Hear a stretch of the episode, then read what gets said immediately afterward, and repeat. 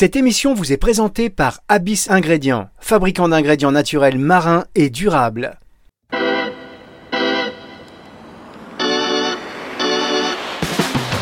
Thérapie, Caroline Derumini sur Nutri Radio. Bonjour Caroline. Bonjour Fabrice. Ah, ça y est, je vous entends. Comment ça va Caroline? Ça va très très bien Fabrice aujourd'hui. Ça me fait plaisir de vous avoir pour cette émission. C'est que c'est une des émissions, euh, j'en sors souvent transformé, on va dire, quand on fait nos émissions. Bah c'est c'est normal, c'est euh, c'est l'effet carreau. Voilà, c'est l'effet thérapie. Vous avez, les, vous avez, les, chevilles qui enflent. Alors c'est marrant parce que vous m'avez envoyé un petit message ce matin en préparation. Vous savez, sur l'émission du Tractu, euh, sur Nutri Radio qui, bon, qui anime la nutraceutique, vous m'avez dit que ça vous faisait penser à quelque chose et je me souviens plus si vous pouviez le dire. En, plus, ça va être en raccord avec le, le, sujet d'aujourd'hui. En fait, non mais ne le dis pas. Non mais attendez, je plaisante. Le, Nutractus, moi, quand je le lis sur. Non mais euh, Caroline, c'est une blague. Voit le poste, je lis anus et pas actus. Mais n'importe quoi. Et du coup, c'est pour ça. Bah si, moi, pour moi, nu, le Nutractus mon cerveau, il lit tous les lettres et du coup, hmm. ça fait anus. Et voilà. Donc ça, bah. c'était la petite blague du matin. Mais, euh, mais du coup, ça, ça, va introduire parfaitement le sujet du jour. Euh, je pensais pas que vous alliez, euh, je pensais pas que vous alliez avoir le culot de répéter, de répéter ça. Donc c'était même pas une blague. Alors, euh, le sujet du jour justement. Eh ben, j'ai le culot, exactement. Bravo. J'assume total. Bravo Caroline. Alors on va accueillir quelqu'un qui, euh, bah, c'est un peu sa deuxième maison ici maintenant dans votre émission sur Nutri Radio. Hein. C'est voilà, c'est euh, Emmanuel Drouet. Bonjour Emmanuel. Bonjour Fabrice. Bonjour Caroline. Bonjour Emma. Comment vas-tu? Ça va très bien. Alors, je suis ravie d'avoir été invitée aujourd'hui pour parler d'addiction sexuelle. Voilà, parce que c'est le sujet du jour, mesdames, messieurs. Caroline de Rimini a dit voilà, on va parler des addictions, des addictions euh, sexuelles.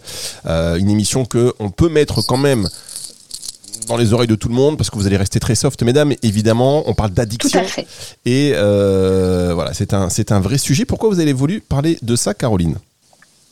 Parce que c'est un sujet trop peu euh, connu, encore euh, très tabou, euh, et c'est vraiment considéré comme, enfin c'est mal considéré, c'est mal connu, c'est mal, en, on, parle de, beaucoup de, choses autour de l'addiction sexuelle.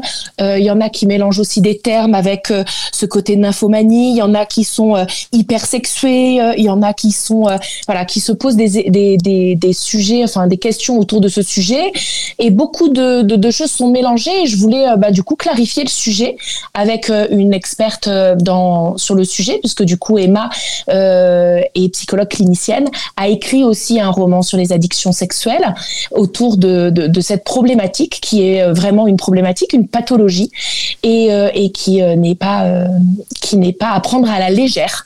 Donc c'est pour ça que j'ai invité Emma pour qu'elle puisse en parler. Elle a donné d'ailleurs une conférence de deux heures, deux heures et demie sur le sujet et euh, son livre a été classé euh, d'intérêt public par, une, par, par un professeur qui est assez connu d'ailleurs. Exactement, qui est assez connu qui intervient sur France 2 euh, et du coup du coup voilà euh, c'était pour clarifier un peu les choses. Emma du coup bah, pour commencer pour introduire euh, qu'est-ce que qu'est-ce que pour pour expliquer aux auditeurs qu'est-ce que est vraiment un sexe addict l'addiction sexuelle? Alors, déjà, merci euh, vraiment encore une fois de, m'inviter pour parler de ce sujet euh, dont on ne parle pas assez souvent.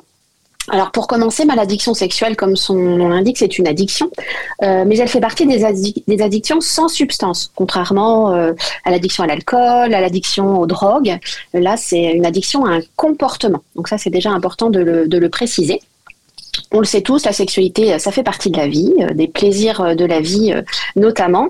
mais il se trouve que pour certains, parfois, soit sur des périodes ponctuelles ou des périodes plus longues, eh bien notre rapport à la sexualité ou au sexe, ben, il peut devenir pathologique.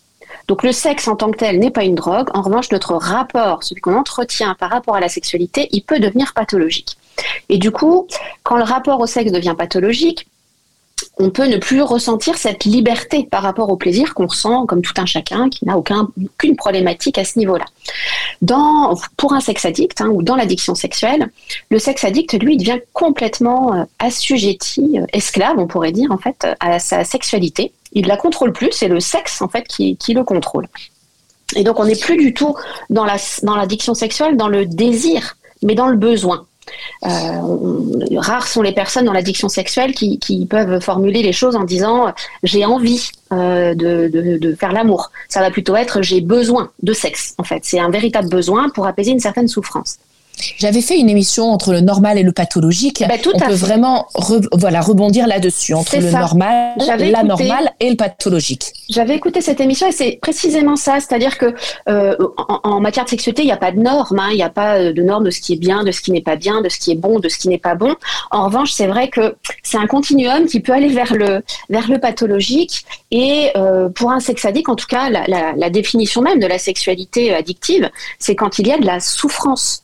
Euh, chez, la personne donc qui est dans ce rapport à la sexualité problématique. Il y a de la souffrance pendant, euh, avant, après euh, l'acte sexuel ou la compulsion sexuelle. ce que ne s'imagine pas forcément le tout un chacun qui, qui, pense aux addicts sexuels. On, on se fait plutôt l'idée dans notre société d'une personne qui est obsédée par le sexe, qui adore ça, qui adore faire l'amour, etc. Et on oublie souvent que dans l'addiction, quand même, de la même manière que dans l'addiction au tabac, à l'alcool, aux différentes drogues ou que sais-je, eh bien, il y a, cette notion de souffrance. Et c'est elle qui va venir caractériser l'addiction au sexe. Et la deuxième caractéristique. Le côté pathologique, oui. Oui, c'est ça. Et il y a mm. vraiment deux notions qui sont importantes à retenir pour pouvoir définir l'addiction sexuelle. C'est cette notion de souffrance, premièrement. Et puis la deuxième, c'est la notion de perte de contrôle. C'est-à-dire que les addicts sexuels, au même titre que quelqu'un qui serait dépendant à l'alcool, ils aimeraient pouvoir ne pas passer à l'acte à certains moments mais mhm. ils n'arrivent pas à se contrôler et ils finissent par avoir, alors que ce soit des rapports sexuels ou euh, parce que ça peut passer par des rapports sexuels, mais ça peut être des, compulsions sexuelles devant du porno, etc. Et donc ces personnes aimeraient réussir à contrôler leur pratique, mais elles n'y arrivent pas. Ce côté, euh, c'est plus fort que moi. C'est ça. Euh, et elles n'y arrivent pas malgré les conséquences négatives que leur addiction sexuelle va entraîner. Et je sais que dans, dans l'addiction sexuelle, comme dans toutes les addictions, il y en a énormément auxquelles on ne pense pas toujours. Euh, un isolement social, parce que moi j'ai déjà eu certains patients qui ne sortaient plus du tout, qui ne voulaient plus voir d'amis pour pouvoir faire leur compulsion à la maison tranquillement, euh, devant leur ordinateur, euh, par exemple. Ça entraîne des problèmes financiers parce qu'on ne se rend pas bien compte que dans certaines formes d'addiction sexuelle, les dépenses vont être, je, le préciserai tout à l'heure, très importantes. ça coûte de l'argent d'amener une femme au restaurant pour la ramener à la maison le soir. ça coûte de l'argent de se connecter à des, parfois en tout cas, à des sites qui peuvent être payants. Ça coûte de l'argent de s'acheter de la lingerie quand on est une femme. mais ah. c'est aussi, oui. Alors justement, tu fais tu fais un rapport avec l'argent. Est-ce que euh, euh, tout comme euh, les addictions au jeu, étant donné que là pareil, il n'y a pas de substance quand les personnes vont être addictes au jeu et on va avoir ce rapport à l'argent et des compulsions du coup addictives dans les. Moi j'avais un, un, patient qui qui avait eu des problématiques justement associées au jeu et on, on, prend en charge en fait le patient dans son addiction de total, mais euh, entre l'argent et le sexe, il y a quand même un, un, fin, un fin rapport. Euh, je ne sais pas exactement ce que tu veux dire quand tu me poses cette question. Dans tous les cas, euh, l'argent fait vraiment partie de, de, ce qui peut arriver en, euh, en, termes de conséquences négatives dans l'addiction au sexe. Vraiment, il y a, y, a y a, des pratiques dans, par exemple, les personnes qui vont fréquenter des clubs de striptease, des personnes addictes au sexe qui vont, par exemple, avoir des rapports tarifés avec des personnes qui, qui, font ça ou, ou des, des, personnes qui vont aller fréquenter des salons de massage. Eh bien, tout ça, ça coûte de l'argent. Et en fait, on s'en rend pas bien compte, mais si on fait les calculs à la fin du mois, ça peut représenter une certaine somme pour certains hommes ou pour certaines femmes. Euh, mmh. Donc c'est quand même euh, important de, préciser ces conséquences, euh, sans compter, parce qu'on n'y pense pas forcément, mais la perte de concentration. Il faut bien savoir que l'addiction sexuelle, c'est pas forcément uniquement avoir des rapports sexuels, c'est aussi être envahi par des pensées et des obsessions sexuelles. Et parfois, cette partie-là va être bien plus importante d'ailleurs que les passages à l'acte concret. Et donc l'envahissement des pensées par des images sexuelles, des fantasmes, des projets qu'on voudrait mettre en place, etc., le soir même, le lendemain, eh bien tout ça va créer euh, des difficultés de concentration. Et parfois, certaines personnes en viennent à être incapables de se concentrer au travail. Donc dans, dans, dans le travail, ça peut réellement euh, créer des conséquences particulièrement négatives, sans compter on n'y pense pas toujours, mais les conséquences dans le couple, soit parce que euh, la partenaire ou le partenaire va subir les demandes frénétiques du conjoint, soit parce que, et c'est souvent le cas, c'est une une pratique plutôt cachée et secrète, et lorsqu'elle est découverte par l'autre dans le couple, eh bien ça va être désastreux déjà en termes de blessures narcissiques, mais voilà, il va y avoir des conséquences négatives à ce niveau-là aussi. Je, passe, mais c'est quand même une des conséquences aussi dramatiques qui peuvent arriver, les conséquences en termes de santé sur les maladies sexuellement transmissibles, les grossesses non désirées, etc. Donc c'est vraiment une maladie en fait l'addiction sexuelle. Beaucoup pensent que c'est ah oh, bah ils ont de la chance les addicts sexuels, ils aiment ça, ils peuvent pratiquer souvent, mais non c'est vraiment une maladie et, la plupart des gens oublient que c'est quand même ça engendre une, souffrance. Oui, avant toute chose. Mesdames, on va... Oui. Euh, allez-y, mais je vais laisse terminer, après on va marquer une, première pause. Oui, je voulais juste rajouter qu'en fait, on ne parle pas d'addiction sexuelle au singulier, mais on parle d'addiction sexuelle au pluriel. C'est-à-dire que la plupart des gens se font l'idée de l'addiction sexuelle comme euh, un rapport entre un homme, une femme ou des rapports euh, homosexuels et des rapports entre deux personnes concrètement parlant. En fait, l'addiction sexuelle, c'est aussi et surtout, même je dirais, des pratiques de masturbation compulsive, de pornographie, parfois sans masturbation, avec une consommation d'images jusqu'à saturation, le cybersexe qui comporte euh, bah, euh, les, webcams, les chats, les applis de rencontre, la séduction compulsive, euh, la fréquentation des clubs de striptease, comme je le disais tout à l'heure, les rapports sexuels consentis, entre adultes, les salons de massage. Mais il faut bien avoir en tête que l'addiction sexuelle, ça peut tout à fait être sans partenaire la masturbation, la pornographie, euh, c'est sans partenaire en fait. Et ça représente une grosse partie de l'addiction sexuelle, alors que la plupart des gens pensent que c'est forcément à, deux en fait. Et beaucoup d'addicts sexuels font ça tout seul. Ça crée réellement un isolement et c'est pas toujours des parties de jambes en l'air à deux, ou à trois, ou à quatre, ou à cinq. On marque une première pause et on se retrouve pour la suite de cette émission sur Nutri Radio. Parce que le déclin cognitif n'est plus une fatalité, Abyss Ingrédients présente Mnemosis, un ingrédient marin naturel et breveté composé de peptides et d'oméga 3. Mnemosis, 5 ans de recherche pour une efficacité prouvée sur les troubles de la mémoire grâce à ses effets anti-inflammatoires. Mnemosis a été développé par Abyss Ingrédients, entreprise bretonne spécialiste des ingrédients marins issus de coproduits de la pêche locale dédiés au marché des compléments alimentaires. Plus d'infos sur abyss-ingrédients.com.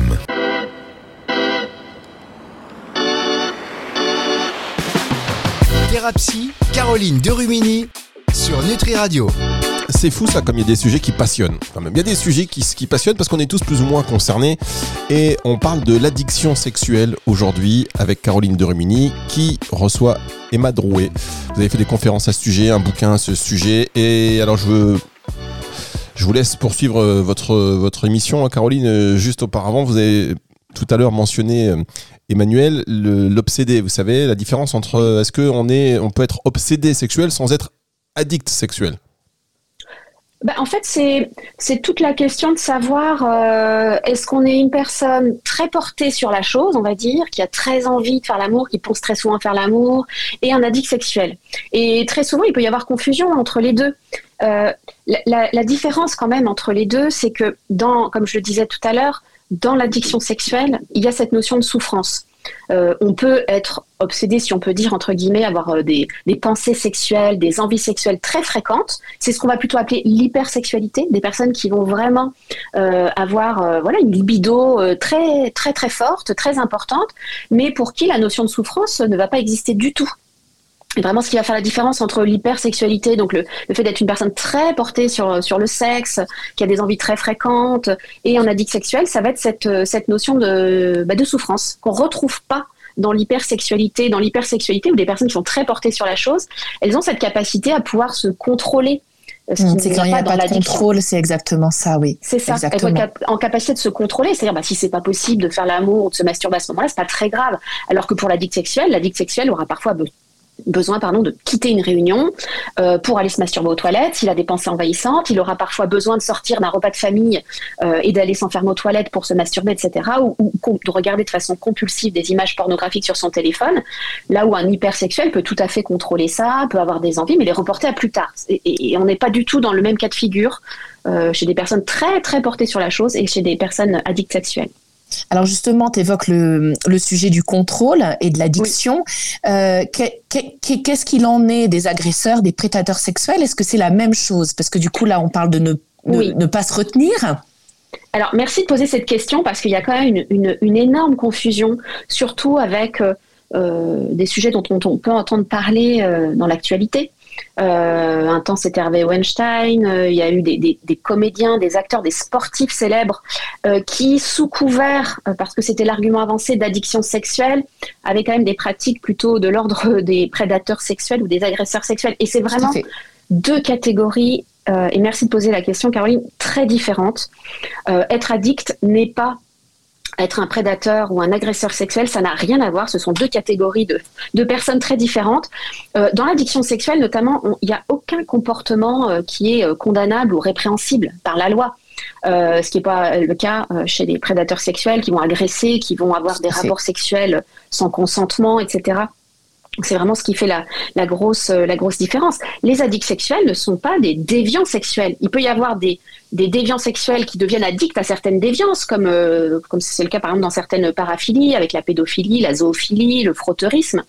Mais euh, dans l'addiction sexuelle, non, les, personnes addictes au sexe ont des, pratiques, euh, j'ai envie de vous dire, tout qui pourraient tout à fait, si elles étaient peut-être euh, conçu à un rythme moins frénétique, voilà, un peu plus dans la norme, on va dire, même s'il n'y a pas de norme. Par exemple, la, la, compulsion de pornographie, la masturbation, la fréquentation de clubs échangistes, ou aller sur des sites de rencontres, bah, tout ça, n'importe qui peut le faire. Enfin, dès lors qu'on en a envie, qu'on est consentant, c'est un problème. Si on peut le dire simplement, est-ce que ça reviendrait à dire que euh, la personne qui va être addict sexuelle va quand même discerner le bien et le mal?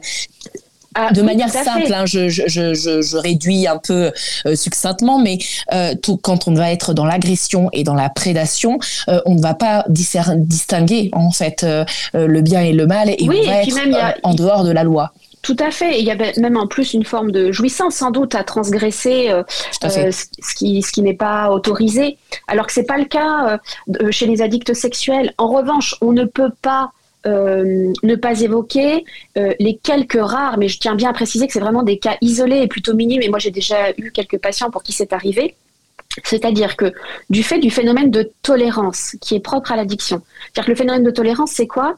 C'est euh, le fait, d'ailleurs dans n'importe quelle addiction, au niveau de l'alcool, des drogues, c'est la même chose, c'est-à-dire qu'on finit par s'habituer à une certaine dose. Et pour obtenir le même effet, on est obligé d'augmenter les doses. Par exemple, mmh. chez le, dépendant à l'alcool, la, bouteille de vin qu'il pouvait boire et qui lui suffisait dans une journée va devenir quelques mois plus tard bah, deux bouteilles de vin, puis peut-être trois, etc., pour obtenir le même effet.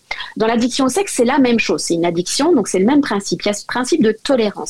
Et donc, qu'est-ce qui va se passer? Il va se passer que euh, l'addict sexuel, pour euh, retrouver le même niveau d'excitation, euh, eh bien, il va devoir aussi augmenter les doses. Alors, ça, se passe comment dans l'addiction sexuelle? Par exemple, si on prend euh, quelqu'un qui va regarder de la pornographie, bah, au départ, un, un, homme ou une femme d'ailleurs, parce que ça concerne les deux sexes, qui va pouvoir regarder un porno plutôt soft, on va dire, va très vite, quelques mois plus tard, s'il est addict au sexe, avoir besoin de regarder des pornos un peu plus hard pour trouver la même excitation. Et puis quelques mois ou semaines après, il aura besoin de regarder peut-être des pratiques beaucoup plus violentes encore. Et puis, bah, ça arrive, moi c'est arrivé à un de mes patients, eh ben, on peut se retrouver, enfin, le patient peut se retrouver euh, pour euh, obtenir un niveau d'excitation à peu près égal à celui qu'il avait au départ, mais avec cette habituation, il est obligé toujours d'augmenter son niveau d'excitation, se retrouver sur des sites pédopornographiques, par exemple. Et là, moi, le mmh. patient, c'était ce qu'il avait fait venir en séance, c'était mais je ne veux pas du tout en arriver à ça, c'est pas normal. Mmh. Euh, je ne veux pas être excité par ça. Mais, mais de clic en clic, j'en suis venue à tomber sur ce genre d'image parce que je recherchais toujours plus d'excitation. Donc là, il s'est fait peur lui-même. Ah, tout à fait. Et c'est parfois ce qui amène à la consultation, mais c'est plutôt un cas, des cas plutôt rares. Un hein, cas isolé. Sexuel, voilà, c'est ça. Est-ce que du coup, tu as euh, un pourcentage de la population qui est touchée par euh, cette maladie? Oui, alors en fait en France il y a très peu d'études, enfin il n'y en a même pas du tout.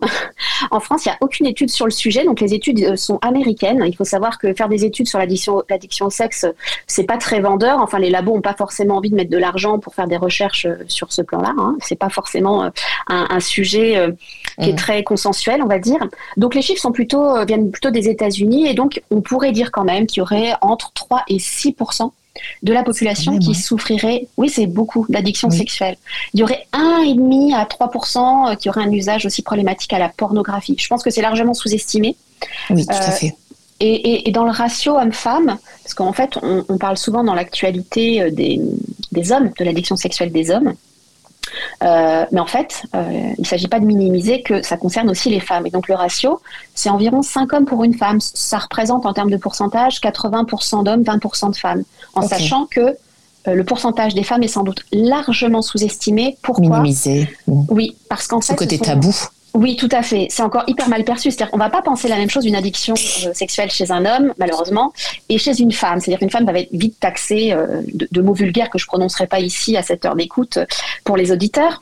Mais vous vous imaginez bien un petit peu comment on peut, on peut la considérer. Ce qui, ce qui va pas être la même chose chez un homme qu'on va plutôt considérer comme un, bon vivant, assez un don voilà, on a le don juan et puis de l'autre côté, on a l'autre côté de la médaille qui effectivement n'a pas de mots euh, euh, très prononçables à, cette heure d'écoute. On va marquer une pause. À une certaine époque, on parlait de nymphomanie, mais c'est plus un terme utilisé en fait. Il est, il est très péjoratif et aujourd'hui, on, va parler plus d'addiction sexuelle euh, féminine, même pour les femmes, donc, et, on n'utilise plus ce terme de nymphomanie. Mais les femmes n'osent pas en parler encore, même en consultation.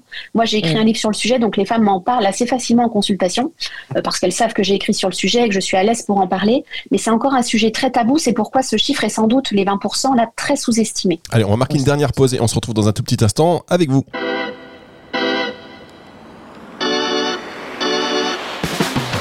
Thérapie, Caroline Derumini sur Nutri Radio. Caroline Derumini, Dernière partie de cette émission pour parler d'addiction sexuelle avec euh, Emmanuel Drouy qui a écrit un bouquin sur le sujet. Vous nous donnerez euh, toutes les références du bouquin pour aller plus loin parce que là, oui, on arrive à la fin de cette émission. Alors juste, vous parliez tout à l'heure en première partie euh, que l'addiction sexuelle pouvait être mal vécue quand c'était quand c'était en couple et découvert par par le ou, la partenaire. C'est-à-dire que ça, ça, ça arrive. C'est quelque chose qu'on va vivre. C'est une pathologie qu'on sur laquelle on ne communique pas dès le départ. On va s'enfoncer ah dans quelque chose et après, boum, le poteau rose. comment ça se passe?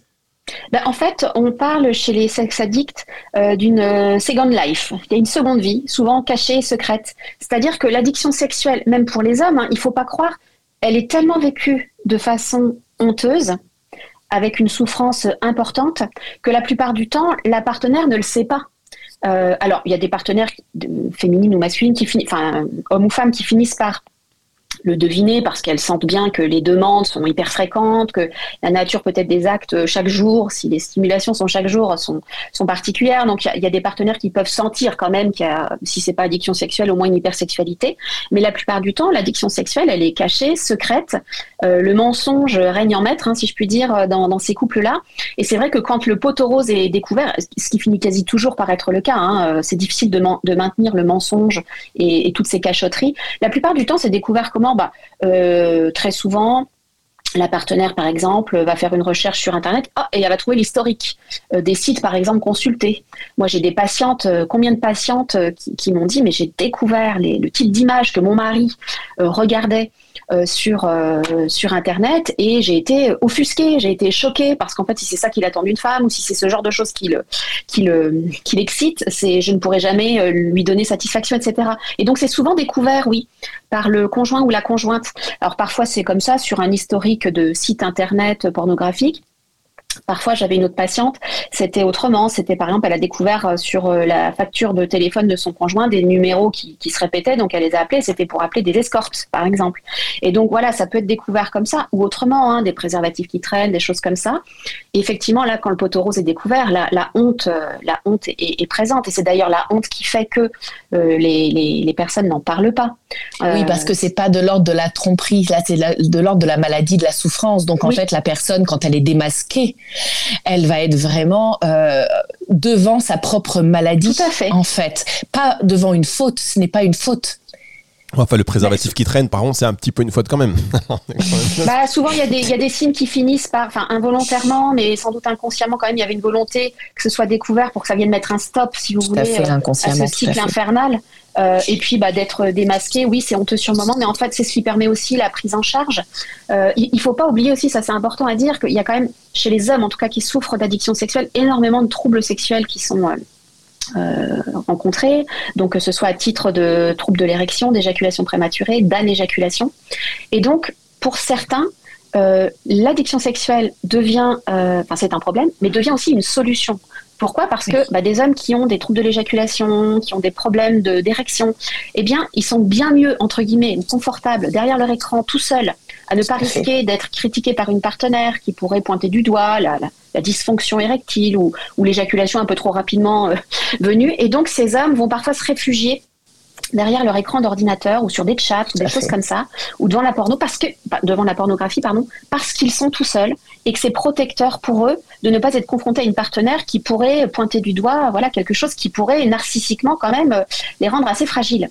Et donc euh, voilà l'addiction sexuelle c'est un problème mais ça reste aussi pour certains une solution. Et c'est bien tout le problème de l'addiction sexuelle alors justement, tu parles de prise en charge. Alors moi, j'avais deux questions par rapport à ça. Est-ce qu'il y a euh, bah, des causes déjà avant la prise en charge? Est-ce qu'on repère les causes d'une personne qui va être atteinte de cette maladie? Et comment est-ce qu'on peut euh, bah, aider les sex addicts euh, à, en sortir? Comment ça se travaille en thérapie? Oui, l'origine, elle est biopsychosociale. Hein. Il y a un terrain biologique, héréditaire, il y a des facteurs de vulnérabilité psychologique, et puis l'environnement social, l'industrie de la pornographie. Enfin, tout, ça, ça contribue hein, à, faire basculer quelqu'un dans l'addiction. On retrouve beaucoup de profils de personnes dépressives et anxieuses. Il ne faut pas négliger l'apport que le sexe, que, la décharge en tout cas, que permet l'orgasme ou le plaisir sexuel, peut apporter à quelqu'un qui souffre de dépression ou euh, d'anxiété. C'est-à-dire que certains addicts sexuels, beaucoup même, je dirais, vont se servir euh, du comportement sexuel addictif euh, comme d'un moyen de venir, comment dirais-je, abaisser une tension, par exemple s'ils sont anxieux avant une réunion, ou vont venir apporter une forme de plaisir, même si c'est très fugace et à court terme, au moment d'une phase dépressive. Donc il y a quand même un profil de personnes très particulier. Et c'est vrai que au niveau de, de, la prise en charge, bah, il va y déjà y avoir euh, le, le, traitement pharmacologique qui va être important. Souvent, ce sont des, des patients à qui on va prescrire un traitement antidépresseur, euh, voilà, notamment par rapport à ces aspects de troubles dépressifs et anxieux, et puis aussi parce que ça réduit un peu la libido. Il faut bien avoir conscience que l'addiction sexuelle, elle vient détruire tout sur son passage, hein, dans, le couple, dans la famille aussi parfois. Euh, ça, induit parfois des, ruptures amoureuses, des, des, familles qui sont euh, au bord de la rupture, qui se séparent euh, clairement parfois. Et donc, dans la prise en charge, on ne va pas viser l'abstinence. Hein. La sexualité, ça fait partie de la vie. Donc, c'est pas comme l'alcool où on va dire c'est zéro consommation. Donc, c'est bien aussi parfois la difficulté, c'est d'essayer non pas d'être abstinent, mais de trouver d'essayer de, retrouver en tout cas du contrôle. Donc on va pas éradiquer le sexe de la vie du sexe addict, mais on va mhm. plutôt chercher bah, à identifier avec lui les pratiques qu'il ne veut plus avoir, par exemple, un patient, il pourrait dire, moi, je veux plus aller sur les sites de rencontres, donc ça, j'aimerais être abstinent là-dessus. En revanche, j'ai envie de pouvoir continuer à regarder un peu de porno ou à me masturber un peu. Et donc, laisser sur ces choses-là qu'on va essayer de, de, lui faire retrouver du contrôle. Et donc, Ou tout simplement faire encore l'amour à sa femme malgré le fait qu'on on, le prenne en charge sur euh, la question du sexe, du coup. Oui, tout à fait. Donc il y a un gros travail comportemental à faire avec ces patients-là. Donc en, thérapie comportementale et cognitive, on va axer le travail sur une prise en charge comportementale pour réajuster les comportements sexuels addictifs, pour développer des comportements aussi de, qui sont des comportements euh, non dépendants, euh, d'épanouissement personnel. C'est-à-dire qu'il y a autre chose que le sexe dans la vie. Hein. Souvent les patients, ils n'ont plus que ça. Hein. C'est-à-dire qu'ils ont arrêté leur activité sportive arrêter de voir des amis. Enfin, le sexe euh, fait partie intégrante de leur vie. Il n'y a plus que ça. Donc, on va essayer de les ouvrir, de les réouvrir à autre chose. Et puis, surtout, on va essayer de faire en sorte de, d'épanouir ou de réépanouir la vie sexuelle conjugale, en effet. Parce que très souvent, la partenaire est laissée pour compte. Il ne faut pas oublier que dans l'addiction sexuelle, l'autre n'est qu'un objet. Hein, donc mm. la partenaire ou le partenaire, c'est qu'un objet sexuel destiné à donner du plaisir. Donc on va bien faire comprendre à l'addict aussi pendant la prise en charge que l'autre est un sujet, pas un objet, que l'autre a le droit de dire non, euh, que l'autre euh, a le droit, enfin qu'on a le droit de s'occuper de son plaisir aussi à l'autre et, qu'il n'y a pas que celui de l'addict qui compte, etc. Ça c'est dans la phase comportementale. Dans la phase cognitive, il va y avoir un énorme travail sur les pensées et les croyances chez l'addict parce qu'il ne faut pas se leurrer, il y a énormément de croyances euh, assez, comment dire, assez erronées chez les addicts sexuels du type un homme doit toujours avoir envie, un homme doit avoir beaucoup de partenaires, euh, seul le sexe peut m'apaiser, euh, je serai mieux après le sexe, etc. Et donc, c'est des pensées un petit peu facilitantes qui facilitent le passage à l'acte et qui laissent l'addict dans son addiction. Donc, on va énormément travailler là-dessus aussi. Et puis, dans la prise en charge, il va très souvent y avoir si besoin, une prise en charge sur les dysfonctions sexuelles, s'il y a des troubles érectiles, des troubles de l'éjaculation, etc. Et également thérapie de couple, parce que c'est quand même une addiction qui vient énormément euh, entacher la relation de couple et, et la rendre fragile. C'est un sujet, mesdames, qui, dont on pourrait parler encore euh, longtemps, et vous avez raison de le préciser, hein, Emmanuel, euh, comme dirait l'autre, il n'y a pas que la fesse dans la vie, il y a le sexe aussi. Francky Vincent, mesdames, messieurs, vous pouvez terminer sur une petite note d'humour, parce que là, c'est vrai que c'était euh, malgré tout, et c'est vrai que c'est des sujets qui paraissent légers, et quand on s'y penche, bah, c'est lourd, et pour les personnes qui le vivent, on se rend compte, et qui, sont, qui le vivent directement ou indirectement, bah, c'est très, c'est voilà, pas facile du tout à gérer, donc si vous avez des questions et réagissez à cette émission, il n'y a pas de souci, on va peut-être refaire un volet 2, 3, 4. On ne sait pas, une émission spéciale peut-être même euh, qui viendra sur Nutri. Radio. Je sais pas. Je, pense que c'est il y a tellement de choses à dire, tellement de choses cachées parce que là encore une fois, vous avez parlé beaucoup des messieurs, mais c'est mesdames. Euh, Oui. on, a- ça a été un petit peu moins abordé et ce serait tout aussi intéressant, je pense, de, de continuer à développer. Alors on peut pas tout faire euh, avec le, le temps qui nous est imparti, mais euh, on reviendra pour une partie 2, j'espère, Emmanuel. Avec grand plaisir. Merci beaucoup, merci Caroline, on se retrouve la semaine prochaine. Merci beaucoup. euh, et euh, oui, on se retrouve évidemment la semaine prochaine. En tout cas, allez voir euh, pour les références du livre Ah oui. d'Emma, d'Emmanuel. Désabîmez-moi. aux éditions Désabîmez-moi. Désabîmez-moi aux Un éditions. roman sur l'addiction sexuelle féminine. Désabîmez-moi. Oui, c'est un jeu de mots avec la chanson de Juliette Gréco. euh, Ah bah oui. Désabîmez-moi. Bah merci quand même, Voilà. un peu de culture. euh, je, donc- ne sais pas parce que je vous cite Francky Vincent que je peux pas vous citer Juliette Gréco. Voilà, donc en tout cas, euh, voilà, si vous êtes intéressé sur le sujet, euh, c'est c'est, euh, c'est un roman qui porte sur l'addiction sexuelle d'une femme. Et juste un, un chiffre pour terminer, peut-être 70% quand même de trauma sexuel chez les addicts sexuels, hein, 70% de trauma sexuel dans l'enfance. Donc euh, Mmh. ça explique aussi beaucoup de choses et il faut pas négliger cette partie-là. Ah oui, D'où ma question au niveau des causes. Voilà, d'où ma question au niveau des causes, même si elles sont biopsychosociales, comme tu disais. Oui, il y a des antécédents Euh, d'abus qui les- sont Exactement. qui sont pas à négliger. C'est un peu trop facile de, de taxer les hommes ou les femmes d'addicts sexuels sans chercher à comprendre ce qui a pu aussi euh, dans leur histoire per- personnelle les mener là. Hmm. Causer, euh, causer ce, ce trouble. Effectivement, donc c'est très lourd comme euh, on le disait tout à l'heure. Bah écoutez, merci beaucoup. Euh, C'est le retour de la musique tout de suite sur Nutri Radio. Et puis si vous voulez réagir à cette émission ou la réécouter pardon dans son intégralité, ben, à partir de 18h dimanche, elle sera dispo sur le site nutriradio.fr dans la partie médias et podcast et sur toutes les plateformes de streaming audio.